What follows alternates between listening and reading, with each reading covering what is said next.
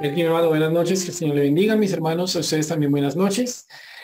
Y vamos una vez más ahora, vamos a pedirle al Señor eh, una vez más que nos dirija en el tiempo de estudio que estamos comenzando ahora. Así que les pido que oremos juntos. Oramos. Padre bendito y Señor Dios, buenas noches y gracias Señor por el servicio que nos estás dando en este momento para participar de él, Señor. Gracias Padre bendito porque juntos podemos orar a ti, Señor, y pedir que nos regales tu dirección, Señor, y tu consejo. Pero antes, Señor, que nos regales tu perdón. Porque nosotros te ofendemos, Señor Celestial, en todas aquellas formas que tú conoces, Señor. Mas también te pedimos, Señor, que nos ayudes para que ahora que vamos a escuchar tu palabra, Señor Celestial, podamos meditarla, podamos escudriñarla, Señor bendito, bajo la guía de tu Santo Espíritu. Llévanos, Señor bendito, a considerar y entender lo que nos quieres decir hoy, Señor. Ayúdanos, Dios bendito, para que tu palabra haga nosotros lo que tú quieres, Señor, para que sigamos aprendiendo a valorarla, Señor Celestial, como lo que es tu palabra, Dios amado. Mantenemos a ti, Señor bendito, nuestra oración por los varios hermanos de la congregación que están o han estado enfermos en tiempos recientes, Señor y también por sus familiares, Dios Todopoderoso. En tu buena voluntad, Señor, ayúdanos para que vayamos a ti, Señor bendito, en búsqueda de sabiduría y en el anhelo, Señor, de permanecer paciente, Señor, en medio de la prueba. Y ayúdanos, Padre bendito, para que entonces estas pruebas que estás permitiendo respecto de la salud sean medios, Señor bendito, en el cual tú ores en nosotros esa madurez espiritual que tú quieres. Sigue ayudando a nuestros hermanos, te lo pedimos y te damos gracias porque ya lo estás haciendo. Gracias, Santo Dios, por tu palabra, por este tiempo comenzamos de estudio de tu palabra. En el nombre del Señor Jesús. Amén. Y mis hermanos, pues vamos a continuar con el Salmo 119. Salmo 119, por favor, ubíquense en el versículo 137 Hoy con la ayuda del Señor vamos a estudiar la estrofa comprendida entre los versículos 137 a 144 del Salmo 119. La letra en hebreo, como la leemos, es tesade, no, no sé realmente cómo se pronuncia, pero se mantiene dentro de este acróstico, este largo capítulo en el que cada una de las estrofas del mismo está compuesta por ocho líneas y cada una de las mismas comienza con la letra de ese capítulo, este, perdón, de esa estrofa, este capítulo que está centrado en hablarnos de las maravillas de la ley de Dios y de cómo una persona que ha entendido esto la valora de tan bonita manera. Hoy al estudiar este trocito entre los versículos 137 y 144, viene a la cabeza algo que tal vez ustedes eh, comparten conmigo. Y es que cuando sale algo al mercado eh, de tecnología, por ejemplo, eh, habrán visto que hay dos, bueno, sí, hay tres clases de personas la que no tiene plata para comprar. Y esta la hacemos a un ladito.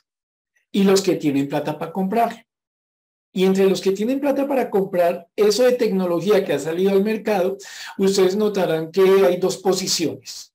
Unos que hacen fila para comprarlo. Ustedes habrán visto, por ejemplo, y esto tiene que ver mucho con, con la marca de la manzanita mordida, como en diferentes lugares hacen filas desde la noche anterior, se quieren tomar la fotografía diciendo que fueron los primeros en esa ciudad que compraron ese dispositivo, los noticieros llegan y entrevistan a la primera persona que lo compró y habrán ustedes notado entonces que hay unos que con que se anuncie que el producto va a salir, ya tienen eh, o la endeudada o el mega ahorro y en todo caso su turnito para comprarlo de una.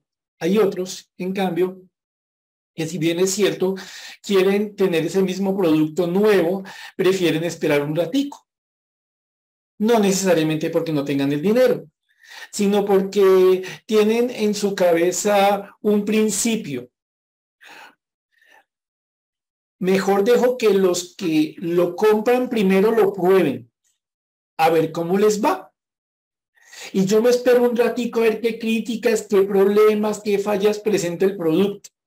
Cosa que si tiene muchas fallas, yo me espero hasta que lo corrijan. Y si no tiene ninguna, ahí sí voy y lo compro a la fija porque ya otro ha probado eso que yo quería comprar.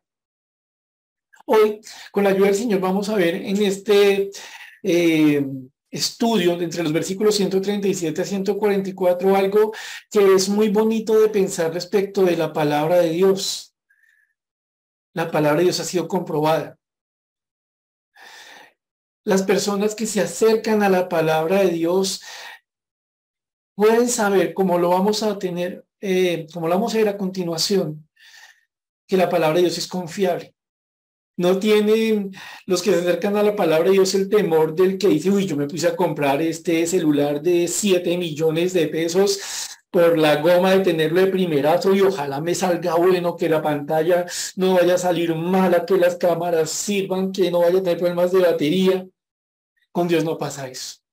Miren entonces, mis hermanos, y tengan en cuenta esto que acabamos de charlar, ahora que vamos a estudiar los siguientes versículos, arrancando en el 137 y hacemos la lectura de esa estrofa.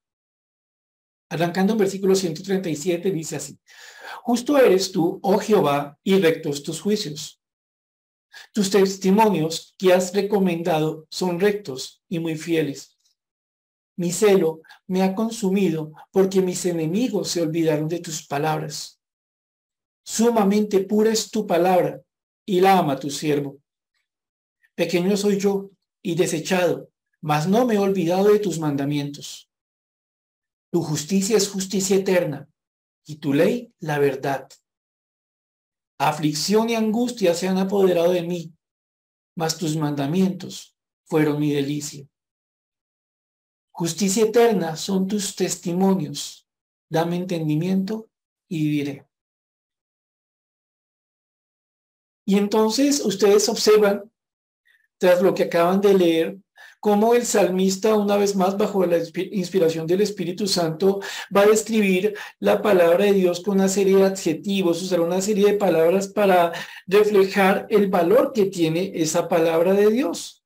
Y como lo vamos a ver un poquito más adelante, vamos a encontrar que parte de lo que el salmista sabe de la palabra de Dios es no solo porque Dios se lo ha enseñado, sino porque él ha comprobado que lo que Dios le ha enseñado de su palabra es verdad.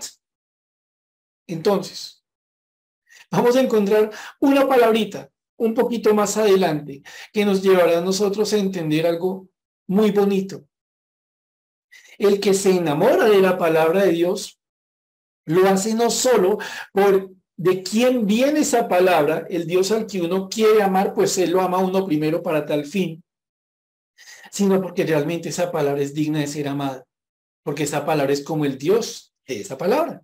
Y entonces, miren algunas cositas y tengan en cuenta las formas como el salmista califica la palabra en general con sus diferentes sinónimos, estatutos, juicios, mandatos, ¿vale? Y entonces, versículo 137 dice, justo eres tú, oh Jehová, y rectos tus juicios.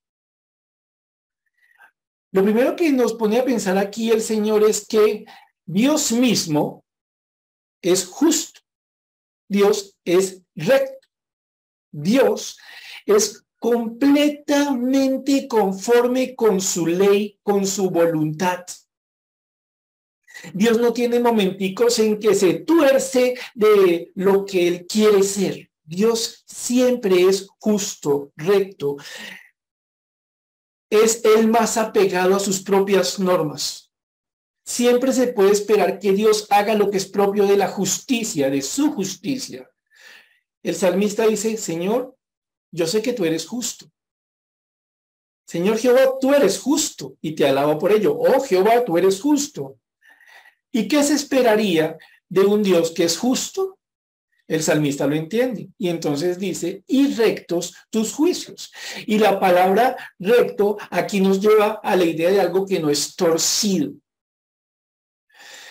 Si usted piensa la palabra de Dios como un mapa, o como un camino e incluso como ambas cosas, repito, si usted piensa la palabra de Dios como un camino por el que nosotros debemos andar, pero asimismo como el mapa que nos va guiando en ese camino, entonces usted va a agradecer que la palabra sea recta. ¿Por qué?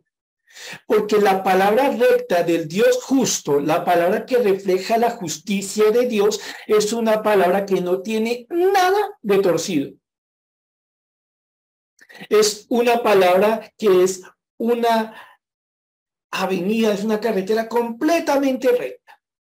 No tiene baches, no tiene elevaciones, no tiene bajadas, no tiene huecos, no tiene eh, peligro en construcción, no tiene zonas riesgosas, no tiene eso, mis hermanos, que, que, se refleja con una palabra que no se usa mucho, no es sinuosa, es decir, no es algo lleno de curvas, no, la palabra de Dios es recta. Si algo nosotros podemos decir tranquilamente cuando estudiamos la palabra de Dios, es que nosotros sabemos hacia dónde nos va llevando Dios. No decimos que sea fácil y no decimos que sea un trabajo corto, decimos que sabemos hacia dónde nos va llevando Dios que su voluntad para con nosotros es agradable, que su voluntad para con nosotros es perfecta, que su voluntad es nuestra santificación, que su voluntad es irnos haciendo día a día la imagen del Señor Jesús. En últimas, ustedes y yo, mis hermanos, en tanto creyentes, podemos decir de la palabra de Dios, como dice el salmista, Señor, tu palabra como un buen camino, como un buen mapa, es recto. Yo no tengo con Dios el miedo como cuando se va por una carretera sinuosa llena de curvas en la que de pronto no hay señalización y no hay iluminación y usted va de noche, usted no tiene el temor de en qué momento me voy para el abismo, ¿cierto? Usted no tiene la duda de qué habrá después de la siguiente curva. ¿Será que allá al fondo termina? Con la palabra de Dios, esos temores no están. Y el salmista entonces le está diciendo al Señor, Señor, tú mismo eres justo. Tú eres recto en tu propia voluntad. Y así como tú eres recto, justo en tu voluntad, así es tu palabra, así son tus juicios. En contraste a esto, mis hermanos, la Biblia nos recuerda que hay caminos que no tienen nada de rectos. Y ustedes entonces pueden encontrar conmigo algo en Proverbios 21.8. Proverbios 21.8, nos vamos a, ver, a mover rápido hacia Proverbios 21.8, donde leemos lo siguiente. Ojo, el Dios justo, que es conforme a su carácter, conforme a su justicia, tiene una palabra que es recta, sin curvas raras, sin peligros, sin desniveles, no. Sabemos por dónde nos van llevando. El camino de Dios es rectitud. Y Proverbios 21.8 nos muestra un contraste muy interesante. Allí leemos ustedes y yo lo siguiente. El camino del hombre perverso es torcido y extraño, mas los hechos del limpio son rectos. De nuevo, el camino del hombre perverso, del hombre culpable, del que no tiene ninguna reconciliación con el Señor, del que anda en su maldad, el camino del hombre perverso es torcido y extraño. ¿Lo notan? Y entonces, aquí el Señor nos pone, si se permite, en paralelo a su camino de rectitud por el que nosotros sabemos y podemos entender cómo Dios nos va llevando de forma segura. Repito, sí, hay exigencia, hay esfuerzo, hay prueba, hay lucha, pero no hay trampa pero no hay cosas escondidas. Uy, hermanos, si, si Dios no fuera recto, alguno diría, uy, hermanos, ni le cuento con la que me salió Dios. No, no, no, eso no nos pasa, mis hermanos. Sabemos por dónde se nos va llevando. En cambio, el camino del perverso, ¿cómo es? Torcido, eh, variable. Pareciera que va para allá, pero después va para allá y después va para allá eh, hoy tiene tal maldad en sus labios, mañana tal maldad en sus actos, mañana tal acto lisonjero, pasado mañana está odiando al mismo con el que fue lisonjero, hoy una cosa, mañana otra cosa, como no está reconciliado con Dios, como la palabra de Dios no le importa, es una persona torcida. Y como es una persona torcida, es peligrosa en su camino y obviamente peligrosa para aquellos que quieren caminar con él. y hace el contraste, más los hechos, más la forma de vida del limpio, ¿cómo es? Recto, son rectos. ¿Cómo es que son rectos? Como la rectitud de Dios que obra en su vida. Y entonces desde ya ustedes notan algo. Hay dos caminos. El recto del Señor, con todas las cosas que implica caminar este camino, y el que es sinuoso, el que es peligroso, aunque por momentos se presente atractivo. Y en todo caso, recuerden ustedes, mis hermanos, piensen por favor, si van ustedes por primera vez por un camino, un camino que no conocen, ¿cuál, cuál prefieren? ¿Cuál camino es más seguro? ¿Aquel en el que ustedes ven por dónde van caminando o uno lleno de curvas en el que alguien les dice no es peligroso? Ahora, no tiene algo más en Eclesiastés 1.15. En Eclesiastés 1.15. Vemos aquí algo que quien está en el camino torcido no quiere aceptar. En Eclesiastés 1.5 el predicador, es decir, Salomón, eh, que se ha dedicado a investigar eh, con sabiduría lo que pasa debajo del cielo, cómo es la responsabilidad de la vida del hombre en esta tierra, llega a una conclusión. En Eclesiastes 1.15 ustedes leen lo siguiente. Lo torcido no se puede enderezar y lo incompleto no puede contarse.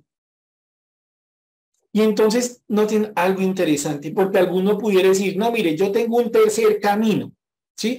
Está el camino de Dios que es rectitud, que no tiene trampas, que no tiene baches, que sí es exigente, que es un camino largo, que es un camino en fe. Es para gente de seria, eso es difícil, eso es para gente de seria. Y está el otro camino que es así sinuoso, lleno de riesgos, pero es más fácil.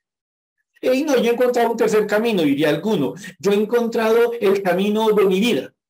Y el camino de mi vida está lleno de cosas, lleno de torceduras, lleno de altibajos, de huecos y demás, pero yo lo voy corrigiendo de a poquitos. Yo voy siendo el hacedor de mi propio camino y yo lo voy corrigiendo cada que es necesario. Pues la Biblia dice, en palabras del salmista, o mejor, del predicador de Salomón, que lo torcido no se puede enderezar. De manera tal que desde el principio ustedes y yo tenemos que tener en nuestra cabeza algo. Solo hay dos caminos. El de, que el de aquel que le cree a Dios y su palabra y entonces va en la vía de la rectitud de Dios o el del que prefiere el camino torcido del perverso. Y muy posiblemente una de las variantes del camino del perverso es la de aquel que cree que puede enderezar su propio camino lo cual dice Dios no es posible. Y entonces lo que nosotros encontramos acá es que Dios no nos está diciendo, mire, enderece su camino, sino pásese de camino. Déjeme hacerle un nuevo camino. Pase de lo torcido a la rectitud. ¿Como quién? Como el Dios que es justo y que tiene unos mandatos, que tiene un mapa, que tiene un caminar que es recto, en el cual, repito mis hermanos, hay muchos esfuerzos, hay muchas pruebas, hay cosas muy difíciles, pero nunca tendremos el peligro de quien no entiende por dónde va o quién le va guiando, porque con Dios, en este punto, es muy claro, vamos seguros. el camino de Dios es recto, es largo, es seguro. Versículo 138. Dice el salmista, tus testimonios que has recomendado son rectos y muy fieles. El salmista dice, Señor, tus testimonios, lo que tú has dicho, lo que tú has recomendado, aquí la palabra es lo que tú has ordenado, lo que tú has mandado, miren cómo repite, son rectos, es lo que corresponde con lo que es justo, aquí no hay nada torcido, pero miren cómo el salmista aquí añade otra descripción de, de cómo es la palabra de Dios, de cómo son los caminos que, por los que nos guía la palabra de Dios. Y entonces la palabra no solo es recta, adicionalmente es muy fiel. Sus mandamientos, sus testimonios son muy fieles. Y entonces aquí la idea es bien bonita porque refiere a algo que es sumamente firme. Algo que es realmente firme. es fiel en tanto es inamovible. Diríamos de alguna manera que un edificio tiene bases fieles cuando se puede confirmar o confiar en que en ese edificio se va a mantener en su lugar. Es firme. Y entonces el salmista dice, no solo la palabra de Dios me ha resultado algo recto, como Dios, que es recto, que es justo. Su palabra también es muy firme, muy fiel, muy segura. Claro, alguno podría decir, ay, mire, yo iba por un camino tan bonito, lo más de derechito, no tenía desniveles, no tenía huecos, no tenía curvas, no tenía puntos ciegos, y llegó un momento en que eso se puso re oscuro y re peligroso. No, con Dios no pasa eso. Con la palabra de Dios, las cosas siempre son a la manera de Dios, son firmes, se mantienen, Dios no cambia, su palabra no cambia. La forma en que él obra es completamente estable. Y entonces aquí nosotros encontramos algo más. Recuerden lo que dijimos al comienzo. Eh, ¿Podemos comprobar estas cosas en la palabra de Dios? Sí. Todo aquel que haya obedecido al Señor, que se haya retado a sí mismo a obedecer al Señor, a comprobar que la voluntad de Dios agradable y perfecta, podrá decir conmigo, sí, la senda de mi Dios es recta. Y lo que Él me ha dicho ha estado pasando.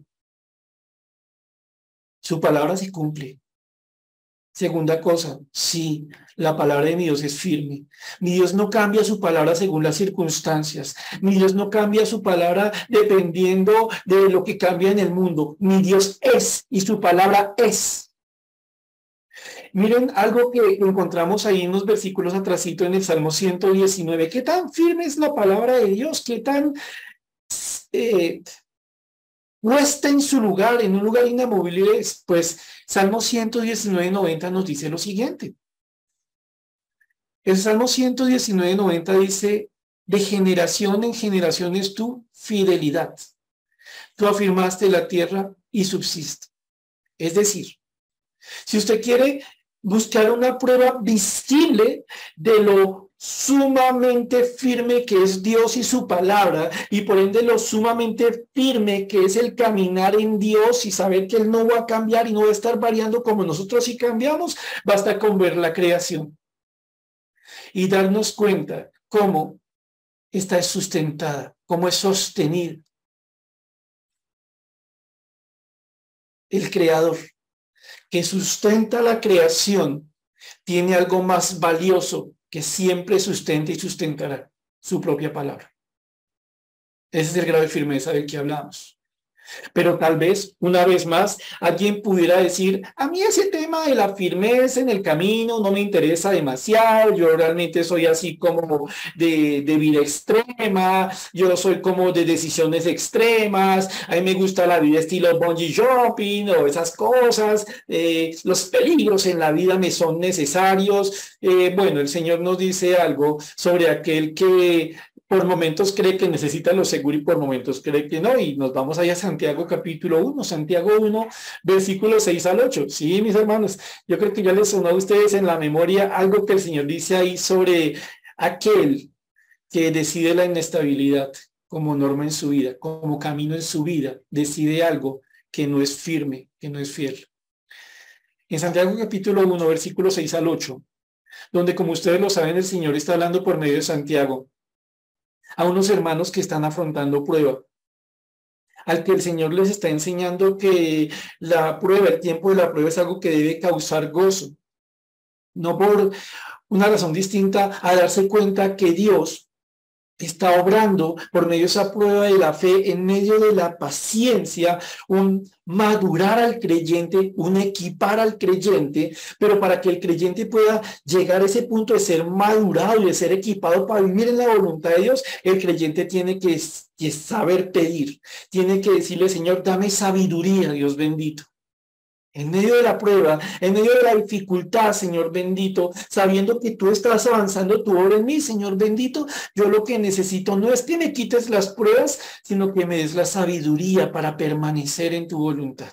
Y entonces, ante esto que debiera pedir el creyente, encontramos los versículos 6 al 8, donde el Señor llama la atención contra aquel que cree que la inestabilidad, que la falta de firmeza en la vida no es un problema. Dice el versículo 6, pero pida con fe, no dudando nada, porque el que duda es semejante a la onda del mar, que es arrastrada por el viento y echada de una parte a otra.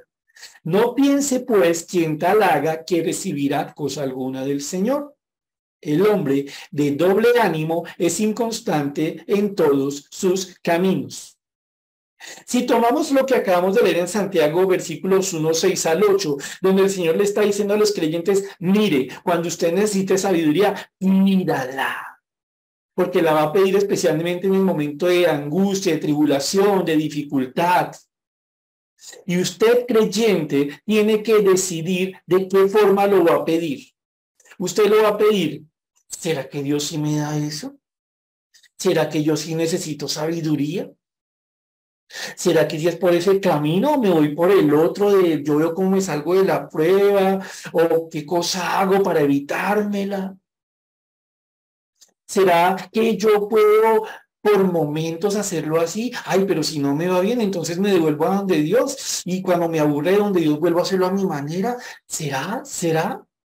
Y entonces Dios le está diciendo a ese creyente que pudiera llegar a pensar así, mire, hay un camino el camino de Dios, en el que usted va a ser probado. Y esa prueba que tiene unos propósitos de maduración de su fe, de maduración de, de su ser cristiano, tiene que ser afrontada con sabiduría. Y el que entiende esto va por el camino recto y le pide a Dios, Señor, enséñeme qué debo hacer, enséñeme cómo debo entender, ayúdeme, Señor, con su palabra para mantenerme en medio de la prueba. Ayúdame, Señor bendito, para no ser uno que va y viene, va y viene, va y viene, porque quien tal cosa hace, sencillamente no está avanzando en los caminos del Señor. Es absolutamente inconstante. Y entonces démonos cuenta, mis hermanos, a qué punto es valiosa la afirmación de que los testimonios de Dios son fieles, son firmes. Ni más ni menos, mis hermanos, que es lo que nosotros necesitamos en medio de la prueba, que es cuando nosotros tendemos a ser menos firmes, porque en tiempo de prueba es cuando sentimos que todo se nos mueve, todo. Y Dios nos dice, pídame sabiduría, Pídame conocer profundamente la palabra de Dios y pídame poder entender la palabra de Dios para que usted sea tan firme como la palabra en tiempo de prueba. No se me deje mover. Confíe en el camino por el que lo voy llevando. Una vez más, aquellos mis hermanos que han podido probar eso saben que es cierto lo que Dios dice. Nosotros sabemos, creo, todos o la gran mayoría de los presentes, lo que es aprobar o lo que es afrontar una prueba en nuestras fuerzas, festival del fracaso, y una prueba en el camino, a la manera, en la sabiduría, en las fuerzas del Señor. ¿Cierto? Avancemos al 139, estamos de nuevo en Salmos 119, versículos 139. Entonces, el salmista nos está contando aquí cosas que él sabe de la palabra. Claro, Dios se les ha enseñado, pero él lo ha podido ver, lo ha podido vivir. Como les dije, ya viene una palabrita donde vemos que, que todo esto es algo que él ha podido experimentar. La palabra de Dios es recta, la palabra de Dios es muy fiel, es firme. Versículo 139. Mi celo me ha consumido porque mis enemigos se olvidaron de tus palabras. Este hombre tiene tan claro lo que es la palabra de Dios para él que la mayor ofensa, que el mayor dolor que le causan sus enemigos no es lo que le hacen o lo que le dicen, sino la posición de ellos frente a la palabra de Dios. El salmista dice aquí, me arde, me arde hasta sentirse, hasta sentir que se me deshace la existencia. ¿Por qué salmista? ¿Cómo puede usted llegar a un punto eh, de, tal, a, tal condición? ¿Cómo así que le, arde su ser adentro como si se le estuviera consumiendo. ¿Qué? ¿Qué pasó? Por mis enemigos. Así es que son remontadores, son re mala gente, lo maltratan, le pegan, le hacen, le deshacen. Sí, con razón. No.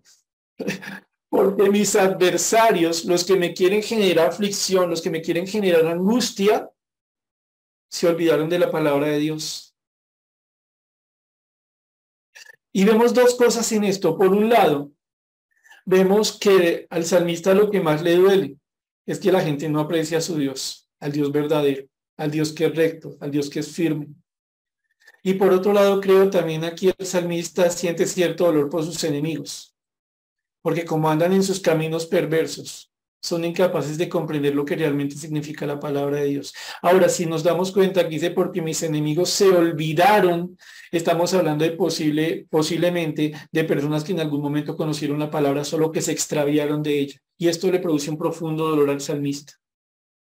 Este es un celo santo como el que tiene el Señor en Deuteronomio 29, 20. Este es un celo que busca lo que es la voluntad de Dios. Y entonces encontramos aquí otra cosita. El camino de Dios debe ser recordado para ser guardado. El salmista ha aprendido que aquel que se olvida de la palabra se aparta de ello. Miren lo que dice Jeremías 3:21. Jeremías 3:21. Jeremías 3, versículo 21. Ahí el Señor está llamando a Jeremías para, por medio de él, exhortar a Israel y a Judá, llamándolos a que se arrepientan, porque su pueblo se ha apartado de Dios en pos de la idolatría. Y entonces por medio de, de, Jeremías está llamándole la atención a, a Judá y a Israel por esa idolatría. Y entonces vemos aquí en el versículo 21 de Jeremías 3 algo de lo que acabamos de mencionar. Dice así. Vos fue oída sobre las alturas, llanto de los ruegos de los hijos de Israel, porque han torcido su camino. De Jehová su Dios se han olvidado. ¿Lo ven? Hablando el Señor, dice, han torcido su camino. ¿Y cómo fue que lo torcieron? De Jehová su Dios se han olvidado. Así que aquí encontramos algo más en torno a lo que estamos viendo.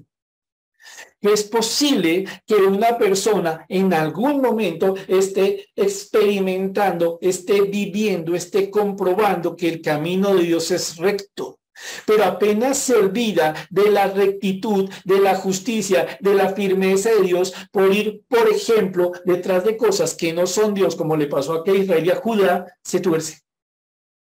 Y recordemos que nos decía el Señor sobre el camino torcido. No se puede corregir. No lo puede corregir esa persona a sí mismo. Tiene que volverse al camino recto que es Dios, arrepentimiento. ¿Quién nos dice Dios del torcido? Es alguien que es culpable, que está perverso en su corazón. Y entonces, lo que encontramos aquí, mis hermanos, es algo bien bonito. Aquel que va conociendo va viviendo el camino de Dios, va andando en ese mapa o según ese mapa que es la voluntad de Dios, va aprendiendo algo cada día más. Vale la pena más guardarlo, vale la pena más recordarlo. Tiene sentido. Entre más lo vivimos, más lo apreciamos. Entre más lo vivimos, más nos damos cuenta de lo segura que es la palabra de Dios y más la queremos tener presente, más la queremos amar. Miren cómo lo dice el versículo 140. Dice el salmista en el 140, sumamente pura es tu palabra y la ama tu siervo. Oiga, salmista, está como enamorado de la palabra, ¿cierto? Del Dios de la palabra, porque nos ha dicho que esa palabra es recta, que no tiene nada torcido, que es fiel, que es algo firme, que es algo estable, que es seguro. Nos ha dicho ahora que esta palabra de Dios es sumamente pura. Ah, perdón, y que debe ser recordada que es sumamente pura. Y yo les decía hace un momento, mis hermanos, que había una palabrita que iba a aparecer que nos iba a hablar de comprobación. ¿Se acuerdan de la ilustración con la que arrancamos? De cómo las personas para comprar algo a veces dejan que otros primero prueben a ver si lo compran. Y con la palabra de Dios no hay que hacer eso. Con la palabra de Dios vamos a la segura, vamos a la fija. Pues la, la expresión aquí sumamente pura es sumamente refinada. Y la palabra refinada se asocia con el acto de refinar. Y como ustedes lo saben, se refiere a fundir un metal purificar un metal por, por vía de fundirlo, hacerlo completamente limpio por un lado, pero por otro lado es este proceso de purificación el que comprueba que realmente estamos ante el metal que queremos. Que es completamente cierto que en el fuego se está probando que no es un metal que se parecía, sino que efectivamente es oro, que efectivamente es plata. En el fuego queda lo que es la realidad, lo que es sumamente puro. Y entonces aquí, mis hermanos, encontramos un par de versiones que nos ayudan a entender mejor este texto. Permítanme les leo lo que dice la nueva versión internacional en este punto. La nueva versión internacional traduciendo este versículo dice lo siguiente. Tus promesas han superado muchas pruebas. Por eso tu siervo las ama. Lo repito, tus promesas han superado muchas pruebas. Por eso tu siervo las ama. La nueva traducción viviente, por su parte, ante el mismo versículo, dice lo siguiente. Tus promesas fueron sometidas a prueba rigurosa. Por eso las amo tanto.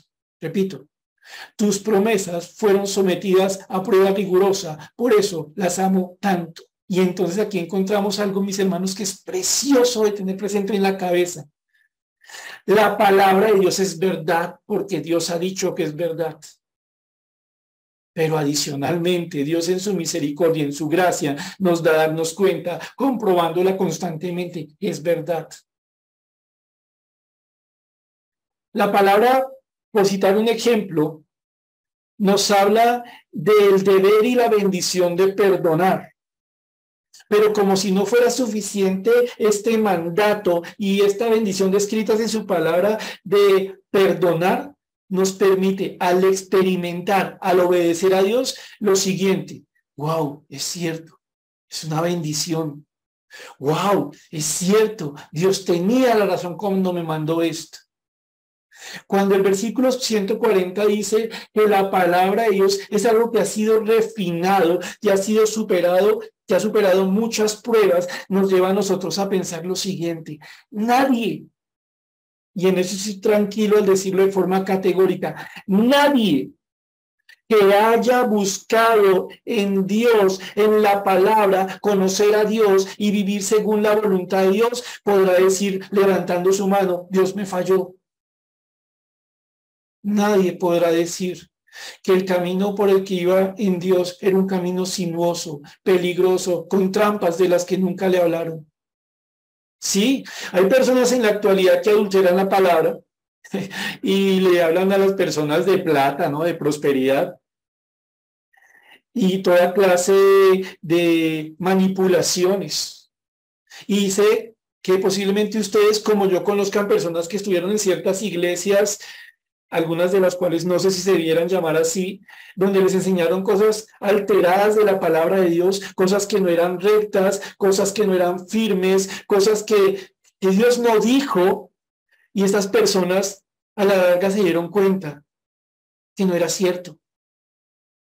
Y como les digo, a ustedes y a mí tal vez nos consta que algunas de esas personas abandonaron los caminos.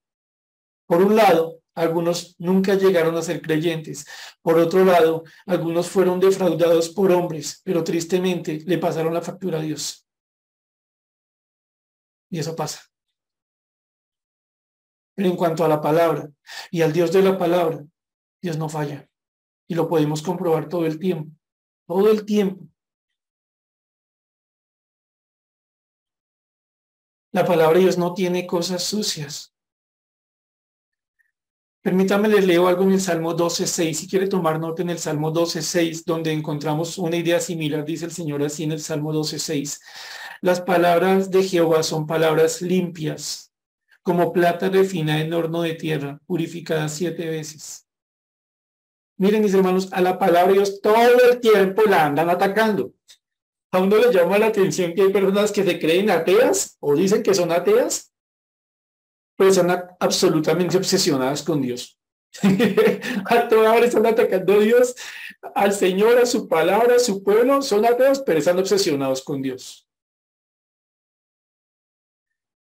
Pero cuando hacen los ataques, si algo podemos decir tranquilamente, es que nunca pueden encontrar algo realmente sucio en la palabra. Tienen que hacer malas interpretaciones, tienen que torcer las cosas para intentar ver alguna cosa que no está en la palabra. La palabra es limpia, la palabra de Dios es algo refinado, algo que ha sido probado. Ahora, piensen lo siguiente, en este versículo dice, sumamente pura es tu palabra y la ama tu siervo. Pues mis hermanos, aquí encontramos algo precioso, porque tiene mucho más sentido ser siervo de un Señor al que se conoce por ser verdadero, por ser fiel, por tener un carácter comprobado. Es mucho más fácil ser esclavo, siervo de alguien así. Y el salmista ha podido comprobar en su propia vida lo que es la palabra de Dios. Y entre más comprueba la palabra de Dios, más ama esa palabra y más ama al Dios de esa palabra. ¿Por qué? Porque es digno de ser amado, porque esa palabra es digna de ser amada. ¿Cómo no amar a alguien que es tan distinto a nosotros? ¿Cómo no amar a alguien que siempre es lo que dice ser? ¿Cómo no amar a un Dios como este que se nos revela en la palabra, mis hermanos? en el que siempre hemos estado seguros. Nunca nos ha mentido. Piense lo siguiente, mi hermano, para pasar al siguiente versículo. La Biblia que tenemos en nuestras manos sería más atractiva para muchas personas si no dijera nada sobre las pruebas, ¿no? Si no dijera nada sobre las luchas, si no enseñara nada sobre el arrepentimiento, si callara sobre el amor al prójimo por encima del amor a nosotros mismos, ¿no? Pero como Dios no engaña, como Dios y sabe por dónde tenemos que ir en ese camino de cambio, de santificación, de ser hechos a la imagen del Señor Jesucristo, tenemos la palabra que tenemos. Es recta, es verdadera, es para ser guardada, recordada, ha sido probada. Versículo 141, dice el salmista, pequeño soy yo y desechado, mas no me he olvidado de tus mandamientos. Posiblemente estamos aquí ante aquellos ataques que se daban contra el salmista. Posiblemente se le estaba tratando como una persona despreciable, como el insignificante. Posiblemente está eso. Pero también posiblemente encontramos aquí, mis hermanos, la conclusión natural a la que se llega cuando se entiende con que Dios está metido uno. Porque como Dios nos hizo a nosotros y no al revés, entre más conocemos a Dios, más vemos su grandeza, su rectitud, su verdad, su firmeza, su santidad, pues más nos damos cuenta nosotros de que somos pequeñitos. Y que a diferencia de lo que nos habían vendido antes y lo que creíamos antes de conocer al Señor, nosotros no somos la última Coca-Cola del desierto.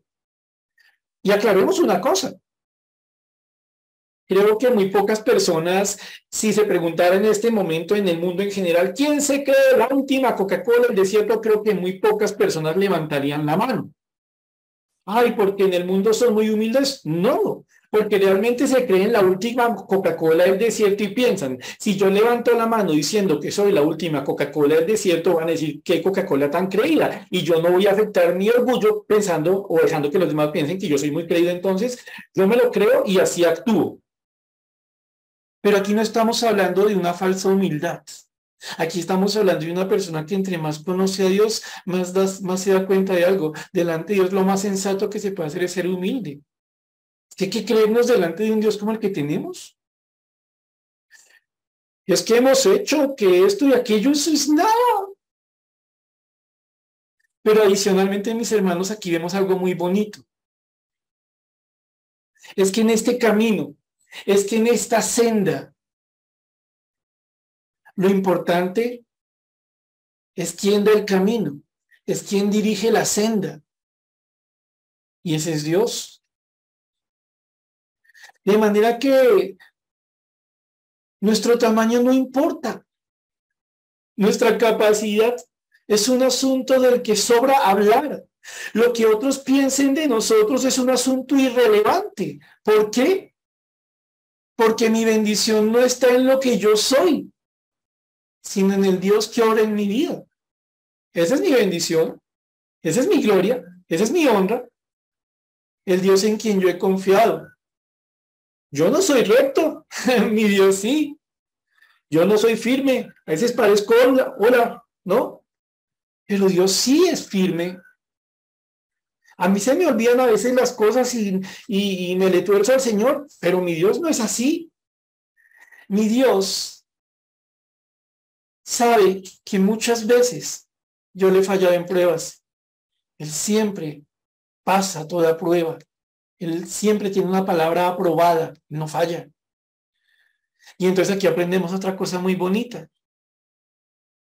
Comprobar que realmente el camino de Dios es para el que entiende la humildad al amar a Dios.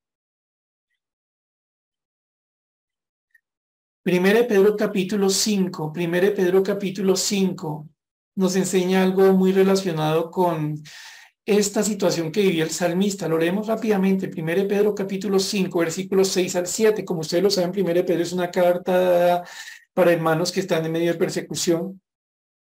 Encabezando este capítulo se ha venido hablando a los pastores y después se habla a los jóvenes cómo deben relacionarse con los pastores. Y en 1 Pedro, versículos, capítulo 5, versículos 6 al 7, aparece un contraste muy bonito. Y dice así, Versículo 6, 1 Pedro capítulo 5. Humillaos pues bajo la poderosa mano de Dios para que Él los exalte cuando fuere tiempo, echando toda vuestra ansiedad sobre Él, porque Él tiene cuidado de vosotros.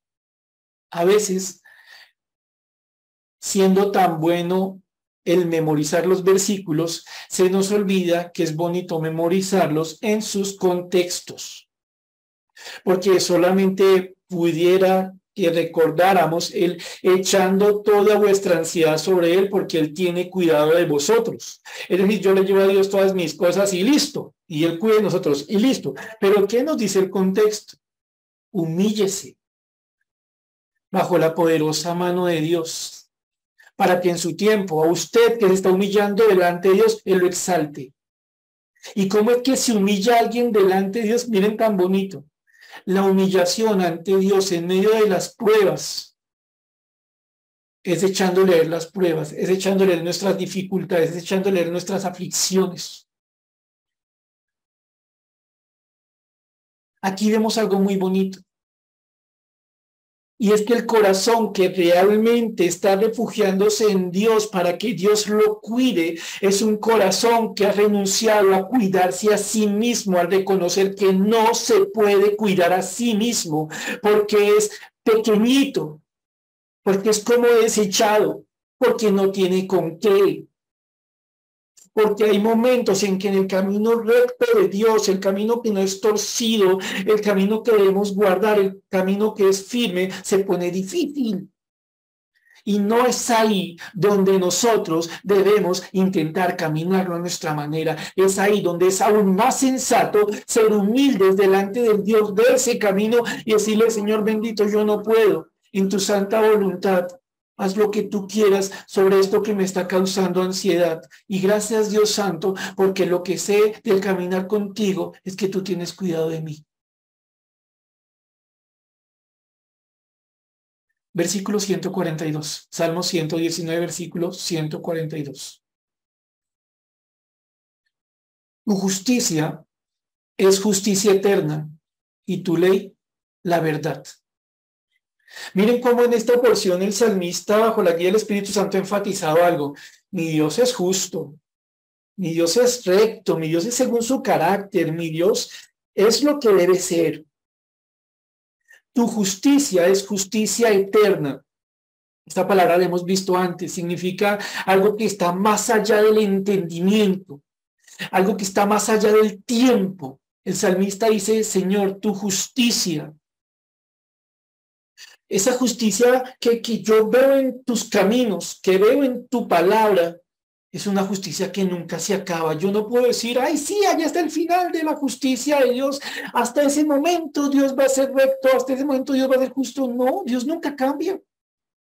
Y entonces la persona que va por el camino de Dios en la voluntad, en la palabra de Dios, sabe algo. Va tan absolutamente seguro de que Dios seguirá siendo lo que siempre ha sido. Y su justicia siempre será. Y dice acá, y tu ley es verdad. La palabra verdad nos lleva, entre otras cosas, a pensar lo que concuerda con la realidad. Digámoslo de otra manera. Si yo les dijera a ustedes en este momento que tengo en mi mano una moneda de cinco mil, ustedes estarían pensando que es verdad que en mi mano hay una moneda de cinco mil. Pero si yo abro mi mano y les muestro que no hay nada en ella, ustedes habrán, no, se habrán dado cuenta de algo que parecía verdad, pero que en realidad no lo era porque no había nada aquí adentro. En cambio, con la palabra de Dios, lo que Dios dice que es en la superficie y en la profundidad, siempre lo es. Digámoslo de otra manera, sigamos con el ejemplo de la moneda de cinco mil. Si Dios tomara una monedita y la guardara en su mano y Él nos dice a nosotros, tengo en mi mano una monedita de cinco mil pesos, yo estaría completamente seguro al saber algo. Lo que Dios me dice en su verdad corresponde con la realidad. Dios siempre dice lo que es genuinamente cierto. Dios no tiene un discurso de apariencia y un discurso allá en el fondo. Dios no es como el engañador que dice una cosa que parece real, pero que en el fondo es mentira. La ley de Dios, como el camino de Dios, es confiable. Una vez más, como lo decíamos al principio, yo estoy tranquilo en que con mi Dios las cosas genuinamente están sobre la mesa. Mi Dios me lleva en verdad. No tengo que temer ningún engaño por parte de mi Señor, lo cual no puedo decir de mi propio corazón. Versículo 143 dice lo siguiente aflicción y angustia se han apoderado de mí, mas tus mandamientos fueron mi delicia. Y ahora al hecho de que en la palabra y que en los caminos, que en el mapa de Dios no hay engaños, y así lo podemos comprobar todo el tiempo, el salmista añade algo más. En el tiempo en el que uno se siente apretado en el alma, que es lo que significa la palabra aflicción, el momento en el que esas dificultades, cuando se apoderan, cuando me llegan, cuando me encuentran las cosas más difíciles de la vida, es tu palabra, es tu camino, es tu guía lo que le, le da deleite a mi alma. De alguna forma, mis hermanos, saber que por ser cristianos vamos a vivir padecimientos, pruebas, dificultades, nos permite al momento de vivir esas dificultades tener deleite en el corazón. ¿Por qué? Porque nos damos cuenta adentro nuestro, bajo la guía del Señor, que se está cumpliendo la palabra en nosotros. En medio de lo que aflige el corazón, en medio de lo que nos quebrante, en medio de lo que nos duele cuando estamos andando en la voluntad de Dios, en medio de esas cosas que, en otro momento quisiéramos solo saltar, hay algo que, que, nos da deleite, que se vuelve algo muy agradable en nuestras vidas. ¿Qué? ¿Que nos duele? No. Que Dios está cumpliendo su palabra en nosotros, que nos está madurando, que nos está cambiando, que aunque nos duela todo, nos está cambiando para nosotros de siempre nos está madurando. Y entonces nos damos cuenta de algo. Prefiero la vida con un tanto de dolor en el cual Dios me va madurando a una vida en la que no siento nada. Mas tus mandamientos fueron mi delicia. ¿En qué tiempo? De aflicción y de angustia. El camino de Dios es un camino que se puede comprobar como algo que genera deleite. A ningún cristiano lo van a obligar en momento alguno a decir que la palabra de Dios es un deleite. Este es un asunto que aprende uno en la relación con el Señor. Último versículo y terminamos. Versículo 144. Justicia eterna son tus testimonios. Reitera la idea de eternidad, ¿no? Señor, tu rectitud es eterna. Eternamente justos son tus testimonios. Yo te pido una cosa, Señor. Dame entendimiento y viviré. Esta palabra la hemos encontrado a lo largo del Salmo ya en varias ocasiones. El salmista se da cuenta de algo. Lo que yo sé del Señor, que Él me lo ha enseñado y que yo le he podido comprender, me lleva a querer más. Comprender más. Entender más. Poder distinguir espiritualmente más en el Señor. ¿Por qué? Porque el camino no se ha acabado. Porque en tanto estemos en esta tierra hay pasos que caminar hay una senda que recorrer, hay una meta a la cual llegar. Y el salmista entonces, comprobando todas estas grandezas de la palabra de Dios, quiere seguir teniendo algo en su corazón. Dios, ayúdame a comprender según tu palabra. Esa palabra tuya que es eternamente justa. Esa palabra tuya que es mi deleite. Esa palabra que es verdadera. Esa palabra, Señor bendito, en la que yo estoy tranquilo, ha sido probada, es sumamente pura. Esa palabra, Señor bendito, que es fiel, que permanece, esa palabra que es rectitud, Señor, yo la quiero seguir viviendo y para ello te pido comprensión, entendimiento para seguirla viviendo. ¿Hasta cuándo? Hasta cuando llegue el día en que no la camine más porque estaré en tu presencia. Y entonces, como decíamos al comienzo, y aquí terminamos, se nos ha dado una bendición inmensa. No solo saber que la palabra de Dios es verdad porque el Dios de verdad dice que es verdad, sino porque Él en su santa buena voluntad, en su misericordia, en su gracia, nos regala comprobarla constantemente. Comprobar las realidades de la palabra de Dios exige algo naturalmente, y perdóneme lo obvio ahora para terminar, estarla viviendo. Ninguna persona que esté viviendo fuera del camino de Dios, fuera de la guía de Dios, podrá experimentar las realidades de la palabra de Dios. Pero como si esto ya no fuera suficientemente trágico, la palabra nos dice que quien no está en el camino de verdad está en camino de perversión. Y hay nada bueno a experimentar.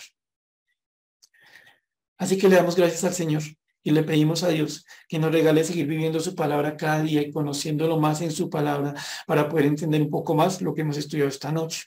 Más por ahora, terminamos en oración. Padre bendito y Señor, te damos gracias por esta noche, por tu bendita palabra.